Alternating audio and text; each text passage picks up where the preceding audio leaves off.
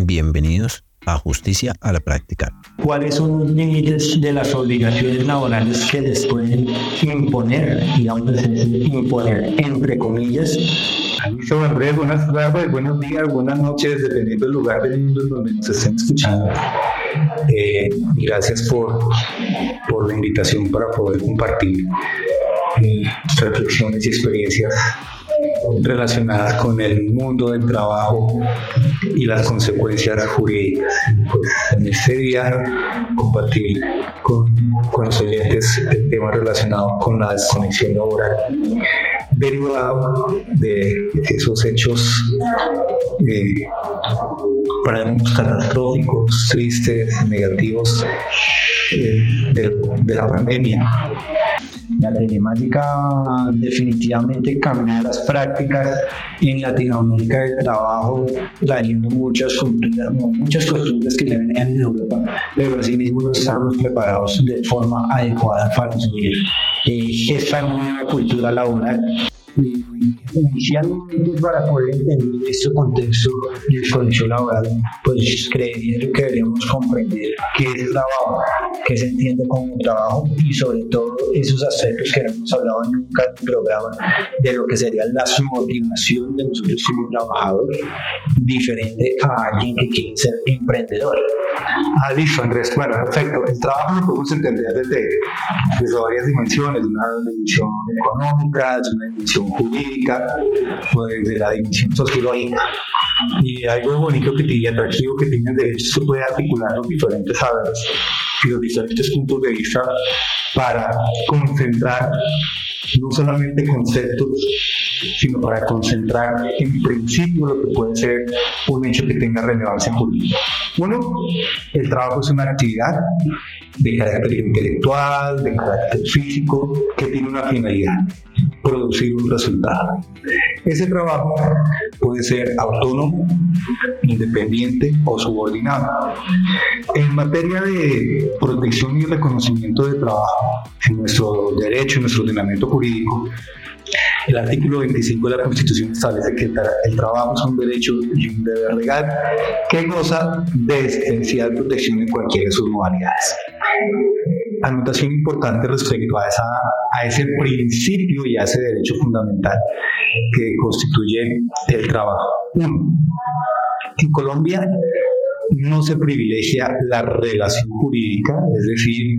la naturaleza jurídica de los vínculos. Si, tengo un contrato de trabajo, si existe un contrato de prestación de servicios, si es un contrato de término fijo,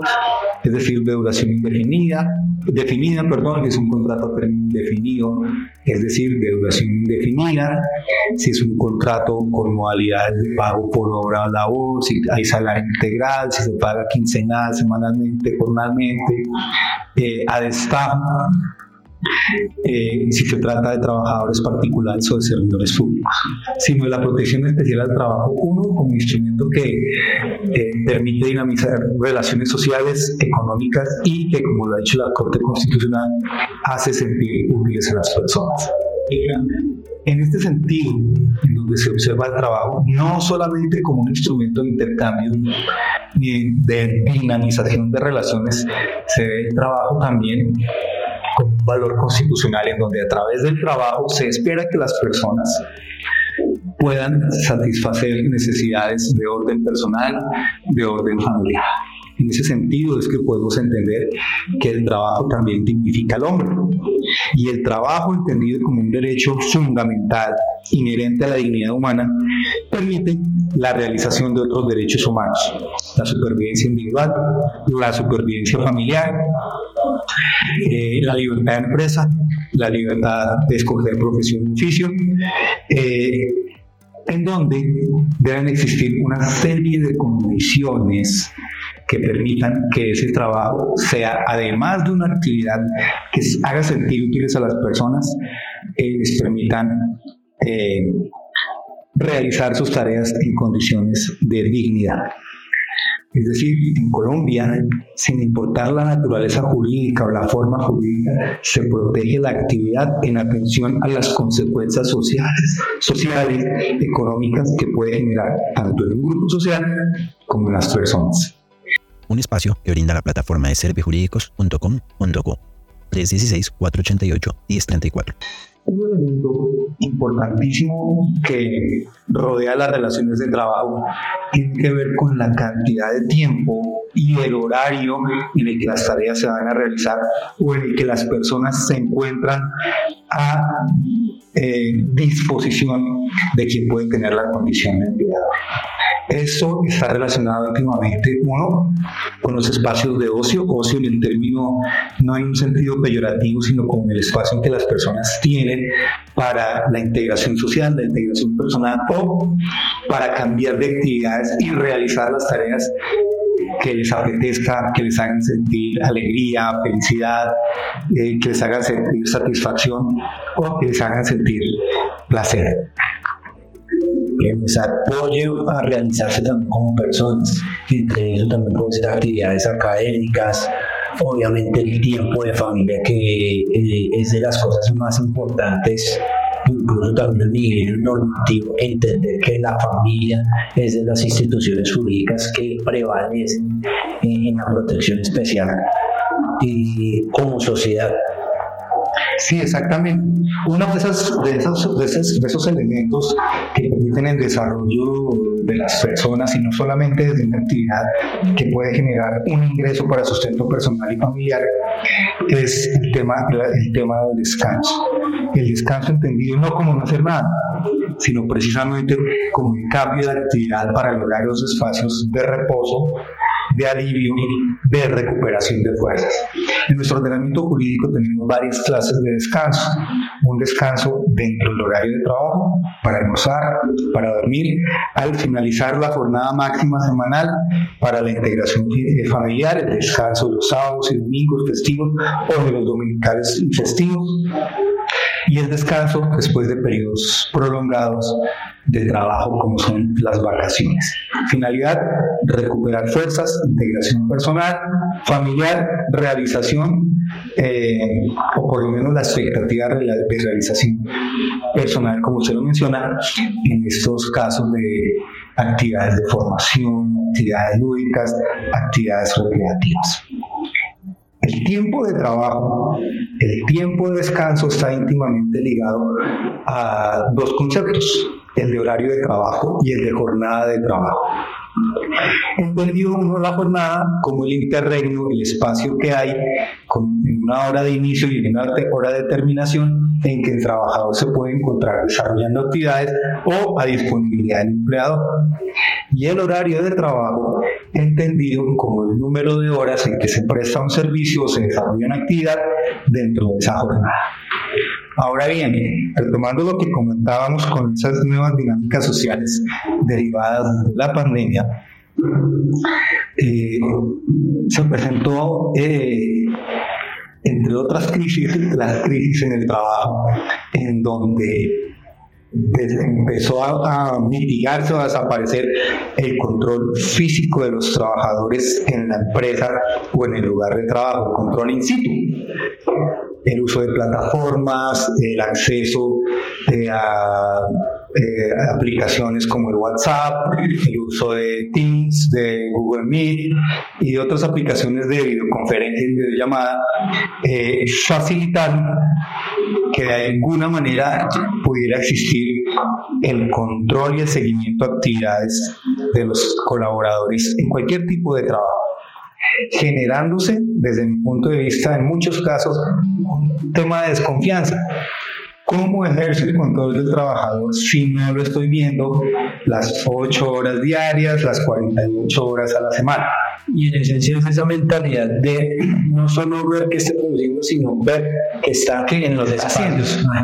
Entonces pareciera como si a los trabajadores en muchos casos se les estuviera parando por el número de horas que están trabajando, que están siendo controlados, sin importar que el trabajo, la actividad haya sido realizada en un tiempo inferior o que la calidad haya disminuido. ¿Qué generó ese uso de las plataformas de la tecnología? Un control. Un control excesivo, creo yo que desconfianza. En muchos casos, no puedo generalizar, pero es el común denominador horas excesivas de reuniones en la plataforma de Zoom, en mil eh, controles, reuniones de 3, 4, 5 horas, cosas que no sucedían cuando los trabajadores estaban en su puesto de trabajo, que tienen que estar el micrófono activo toda la jornada de trabajo, el micrófono activo, la cámara prendida, entonces eso generó, generaba para algunos quienes consideran esos temas relacionados con la dignidad y el trabajo situaciones invasivas e invasoras de la intimidad y de la privacidad, no solamente en el mundo del trabajo, sino también en otros aspectos como el aspecto académico, en donde muchas veces exigíamos a los estudiantes que tuvieran la cámara encendida y que luego de reflexionar con las aguas calmadas, con la tormenta, ya desaparecía eh, nos estábamos convirtiendo en invasores de espacios personales, espacios de intimidad, espacios familiares en donde, en donde antes de que existieran esos fondos de pantalla, esos screens que, que, que cambiaban más verdes, la, exacto, pues las personas tenían que estar exponiendo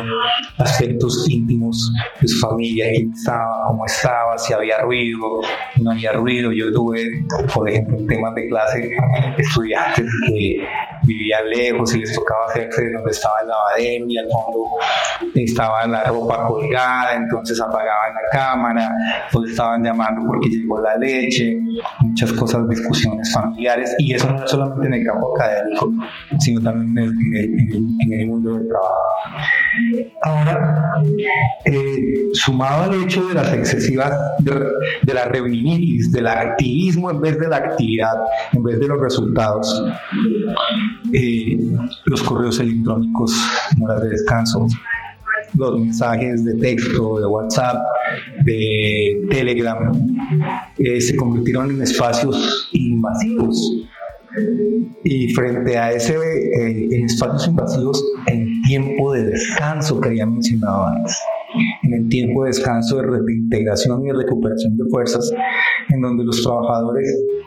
consciente o inconscientemente bajo presión se sentían en la obligación de dar respuesta, de seguir trabajando por, por leer. Para muchos les existió la, la respuesta fácil de decir, pues si usted está descansando, ¿quién lo obliga a abrir el correo? ¿Quién lo obliga a contestar una llamada? ¿Quién lo obliga a responder un mensaje? Pero independientemente de eso, se trata y, bajo el análisis y la naturaleza y de, la regulación en Colombia de las condiciones laborales con la ley de 2191 de 2022, posteriormente, eh, con el, con el alcance que le da la Corte Constitucional con la sentencia 331 de 2023 de, de Derecho Fundamental, el descanso y la desconexión laboral como derechos fundamentales. Nos damos cuenta que así las personas no tengan la obligación de no responder o de no atender un correo, una llamada, un mensaje de texto en horas de descanso, si se trata de asuntos invasivos. Y yo lo comparo de la siguiente manera, como si usted estuviera descansando a medianoche y fueran a golpear a su casa. Usted perfectamente, nadie lo obliga, nadie lo obliga a abrir, pero existe esa necesidad de atender a un llamado. Perfectamente usted se puede quedar acostado, pero a cuenta de que usted tiene que ser invadido en su privacidad, en su intimidad, en su descanso. Además, que esa invasión a la intimidad, al descanso y a la privacidad no, no es de orden personal, sino que tiene implicaciones en las relaciones personales, en las relaciones sociales y en las relaciones familiares. Me gusta ampliamente el ejemplo y lo voy a poner en aspectos personales cuando justamente el año pasado trabajé y me encontraba que yo me desconectaba puntualmente faltando 5 para las 5 empezaba a cerrar mis correos y demás pero al siguiente día encontraba mensajes 11 de la noche 1 de la mañana de supervisores de, de incluso el dueño de la empresa que pongámoslo como lo trabajaba como lo comentaba al comienzo digamos que el dueño en la empresa se habla un poquito de ese aspecto porque viene de parte de su desarrollo personal el que está trabajando por su empresa, por lo que él está construyendo. Pero todo el tema de los colaboradores es aspectos de respetarle los momentos y los espacios. Así como yo soy de quienes sí apagan todos los correos, cierran todos los correos y tienen automatizados los momentos de notificaciones en su teléfono, en los computadores, hay mucha gente que no tiene conocimiento de esa tecnología y lleva una notificación y por las mismas necesidades ya sociales que tenemos de estar pendientes de las redes sociales, la están abriendo y las de forma inconsciente como el que sale y abre la puerta, porque quién puede ser a esta hora, puede ser un familiar, puede ser alguien necesitando ayuda o demás, entre otros. Son esos inconscientes de la gran mayoría de las personas de prestar ese servicio y estar conectados, o en muchos aspectos también se habla de un tema reverencial que si no responden en esos momentos empiezan a desear fuego mi trabajo. Un espacio que brinda la plataforma de servijurídicos.com.co. 316-488-1034. Y aunque si vemos acá la normativa y el alcance de la Corte Constitucional no es como tan regular el comportamiento del trabajador, si es regular el comportamiento del empleador. Sí, exactamente. Eso es lo que pretende la ley 2191, que tiene como finalidad, uno, regular las relaciones de trabajo subordinado, tanto en el sector público como en el sector privado. Y siempre, siempre, siempre nuestro régimen jurídico se queda corto porque hace un lado a los trabajadores independientes y a los contratistas independientes y pareciera que esa protección especial del trabajo en cualquiera de sus modalidades pues queda inconclusa o es insuficiente porque se excluye a los, a los contratistas. Ahora bien, la ley 2191, ¿qué busca? Garantizar el goce efectivo del tiempo libre. Dos, el goce efectivo de las licencias. No solamente el tiempo de descanso dentro de la jornada de trabajo en horario por periodos prolongados, sino cuando se ve afectada la salud de las personas por enfermedad, eh, por maternidad, por, paternidad, por la muerte de un familiar cercano o por eh, las licencias o por los permisos no remunerados, sino que también en el tiempo de los permisos, las vacaciones, para que, dice la ley al final del artículo 1, para poder conciliar la vida familiar y la vida personal. ¿Qué es la desconexión laboral al tenor de la ley 2191? Es un derecho que tienen los trabajadores, pero la Corte Constitucional lo, eh, eh, definió un derecho más que como un derecho legal, lo identificó como un derecho humano inderogable que se extiende a todas las personas que trabajan ¿Para qué? Para poder entender que el, que el descanso y el tiempo libre adquieren dimensiones en los escenarios tecnológicos y le imponen a todos los empleadores adecuarse. De esa manera, el uso de la tecnología debe entenderse, dice la Corte Constitucional, comillas, la finitud de la vida, de sus ritmos y lógicas, y debe comprender que las personas no son máquinas, sino seres que existen y son más allá de las relaciones subordinadas y de las laborales para las que son contratadas. Entonces, la Corte Constitucional dice que es la posibilidad que las personas puedan disponer libremente de su tiempo de vida, más allá de su trabajo, sin interrupciones injustificadas, sin que se les exijan tareas, aun cuando tengan por finalidad la realización de las horas que se contrataron. Las únicas salvedades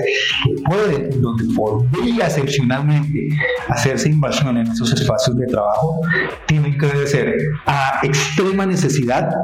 y contando con la proporcionalidad y la justificación. ¿A dónde voy con esto? Que la ley 2191 excluye de la interrupción, al igual que el Código Sustantivo de Trabajo excluye la jornada máxima legal a los trabajadores de manejo, confianza y dirección. ¿Qué quiere decir esto? Que ellos no tienen jornada ni horario de trabajo y en principio tendrán que encontrarse en por la misma naturaleza, relevancia e importancia de su posición en el trabajo, estarían exentos de la jornada máxima. Es decir, ellos no tendrían en principio reconocimiento de trabajo suplementario, de horas extras, porque se espera que la remuneración que ellos reciban pues sea de acuerdo también con ese tipo de disponibilidad. Pero, en cuanto al tema de desconexión laboral, se observa que el tiempo de ocio y de descanso no es exclusivo para los trabajadores, llamémoslos ordinarios o comunes, que en la posición de confianza, manejo y dirección, sino que parte del principio de que quienes tienen esa posición en, en la empresa o con el empleador también son seres humanos. Y a ellos también tienen que garantizarles el goce efectivo de sus derechos de, de descanso, de integración personal, de, de integración familiar. Entonces, aquí que es lo que viene, el uso racional de las herramientas, no solo de las herramientas tecnológicas, de los tiempos y de los de los tiempos, de los horarios y que la desconexión implica que usted no escriba un WhatsApp, no implica un correo, que mande un correo, sino que ni siquiera lo invada a su domicilio, ni siquiera la llamada por celular, ni un telegrama ni un fax, como hubiera sucedido hace, hasta hace 20 años. Hasta hace 20 años. Entonces, eh, la, la, desconexión laboral deja de ser un derecho de orden legal para convertirse en un derecho humano por las implicaciones de orden personal y, de social, y social que implica. Antes de continuar, eh, para muchos de nuestros oyentes que no son estudiantes de derechos o abogados, entendamos bien qué son los trabajadores eh, de dirección y confianza en manejo eh, especial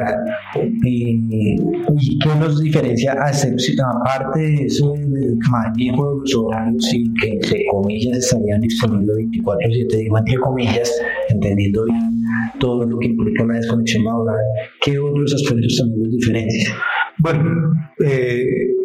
en términos generales, un trabajador de confianza, manejo y dirección, podríamos decirlo, entre otras, que puede actuar como un representante del empleado, que tiene esa vocación de dirección, de control y de administración. Es como si fuera un delegado de ese poder de subordinación que tiene un empleado. No como sucedía o sucede con algunas empresas de, de comidas rápidas en donde todos son gerentes, el gerente de alimentos, el gerente de bodega, el gerente de aseo, y terminan siendo trabajadores que simplemente ejecutan funciones que se les asignan según la disposición de su empleado o lo que diga el contrato individual de trabajo o el reglamento de trabajo. Podemos ver en algunas cadenas de restaurantes internacionales que el gerente de comidas es el cocinero que prepara las hamburguesas y frita las papas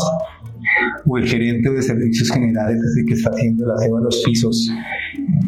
y lavando los baños. Entonces, el criterio diferenciador es cuál es el grado de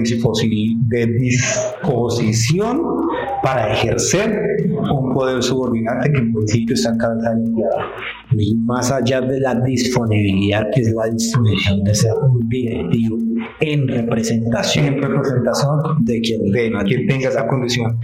de empleado. Es más, el artículo 6 de la ley 2191 dice, no estarán sujetos a lo dispuesto en esta ley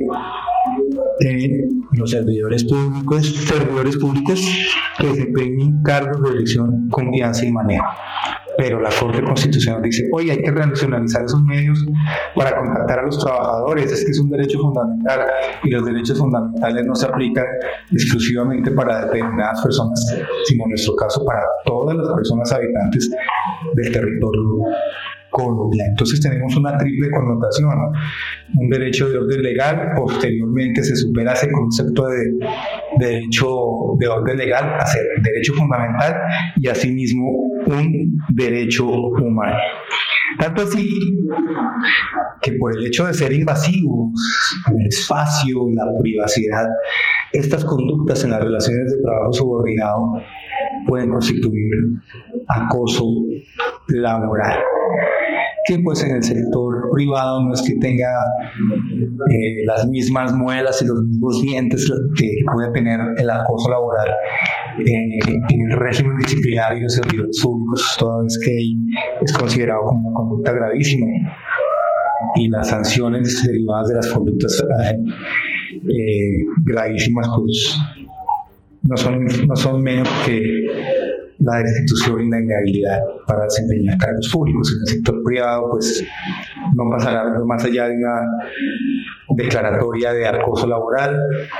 si existen tratamientos de orden médico, eh, a, las debidas indemnizaciones. Indemnizaciones por el, y los cobros que haga el sistema de salud, el sistema de riesgos laborales, hasta el 50% para quien haya promovido o para quien haya realizado las conductas y las multas que de pronto administrativamente pueden poner el Trabajo. Y se nos sigue quedando corto, como lo mencioné hace unos minutos, que la desconexión laboral y las conductas de acoso laboral excluyen a los contratistas independientes. ¿Qué pasa si un contratista, por el hecho de ser, entre comillas, independiente, es invadido en su privacidad? Y es que pongamos entre paréntesis esto, el principal contratista de los contratistas independientes se ha convertido en el Estado hoy por hoy. Y quienes se relacionan con los contratistas también hoy por hoy casi que los quieren tener como subordinados constantemente, llamándonos 24-7 a disponer de tareas. Sí, el, tema de que estén subordinados y, y, se, cree erróneamente que el hecho del contratista independiente implica eh, no implica, no implica autonomía para algunos casos y adicionalmente se considera que el contratista independiente está disponible. Eh, en materia de acoso laboral pueden presentarse conductas, pero la misma ley 1010 del 2006 los excluye del ámbito de aplicación y la ley 2191 nos habla únicamente de relaciones subordinadas de trabajo. Entonces, sigue existiendo ahí una falencia, sigue existiendo, aún a pesar de que los, los empleadores deben tener, tomar las medidas para evitar conductas constituyentes de, que afecten la desconexión laboral y que debe implementarse las políticas de desconexión laboral, muchos empleadores o sus representantes siguen incurriendo en esos espacios invasivos. Y la finalidad finalmente es que se protege acá, no solamente el tiempo de descanso, la familia, sino un bien jurídico que considero yo después del, del derecho a la vida el más importante, que es la dignidad humana. Eh, estoy completamente de acuerdo y justamente eh, para el cierre queremos que reflexionemos en torno a eso, porque todo esto y estos cambios en las leyes laborales han demostrado y se están viendo en las estadísticas que han aumentado la tendencia de suicidios por relaciones laborales, por insatisfacción laboral, por esa misma presión laboral que se siente y no entender bien esos entornos en donde podemos conectarme, no conectarme, que también por las familias. Ha aumentado también las causales de, divorcio por estar muy concentrado y enfocado en su trabajo y es que prácticamente el trabajo ha perdido ese espacio de estoy en la oficina, estoy con mi familia porque ahora soy 24/7 prestando la atención a mi familia, pero también estoy 24-7 prestando la atención a mi trabajo desde mi casa, que ahora se convierte en. Sí, una respuesta a, esas necesidades de trabajo y que son las que se encuentran dentro de, de la delgada línea de la, de la presencialidad en el trabajo o de la distancia, pues ojalá podamos hablar en otra oportunidad que son el trabajo, el trabajo remoto y el trabajo en casa, que pueden hacer que se atenúe o que se aumente la invasión a esos espacios de intimidad, de privacidad y de dignidad. Correcto. No sé, eh, alguna otra reflexión, una invitación especial a todos nuestros oyentes. Recordemos que,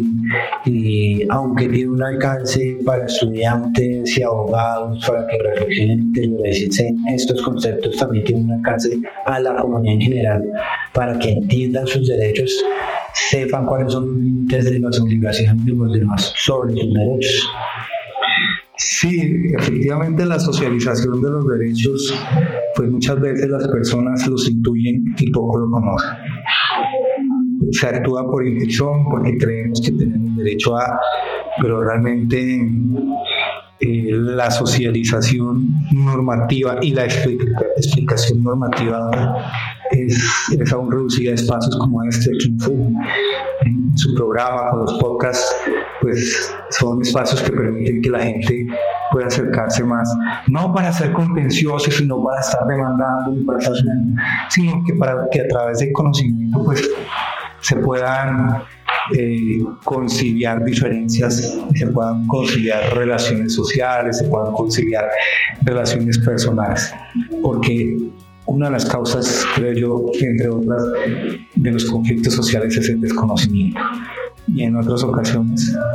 se aprovechan de nuestro desconocimiento para manipular y generar caos y a través de la ignorancia pues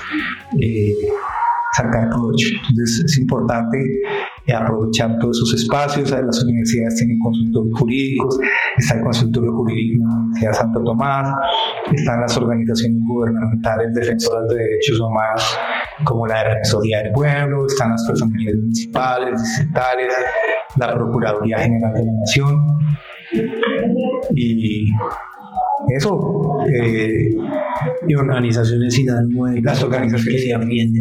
laborales, muchos. Y que me gustó una frase que es: dejemos que nos quedemos en el activismo y pasemos, no nos quedemos en el activismo, pasemos a ser eficientes en la actividad. Y precisamente esto es lo que se convoca en estos programas: conozcamos nuestros derechos para que trabajemos de forma preventiva. Exacto, de forma preventiva y que tanto trabajadores como empleadores puedan ver que las relaciones de trabajo se pueden realizar con confianza, que no es necesario el, el, policía en el lugar de trabajo verificando que alguien esté 40 horas nalga eh, cumpliendo con la tarea cuando la eficiencia no se mide por el número de horas que se gasta, sino en, en cuántas horas menos del esperado se puede hacer un activo. Nivel de eficiencia y asimismo también niveles de calidad. Y de calidad, exactamente. Y, esos aspectos. Bueno, todos nuestros oyentes también invitarnos a futuros programas que estamos discutiendo, en donde estamos hablando de todas las mejores condiciones laborales y adicionando además también de los procesos disciplinarios, ya que estamos eh, teniendo presente todos los aspectos de confianza y uno de esos es el proceso disciplinario de forma adecuada para la calificación de eficiencia y calidad de las actividades laborales o como también garantizar y proteger mis derechos como trabajador en muchos otros programas que estamos aquí presentes. Entonces nos escucharemos en los siguientes capítulos. Andrés, muchísimas gracias. Un saludo para todos. Un espacio que brinda la plataforma de servijurídicos.com.co. Síguenos en todas nuestras redes sociales o puedes comunicarte al 316-488-1034.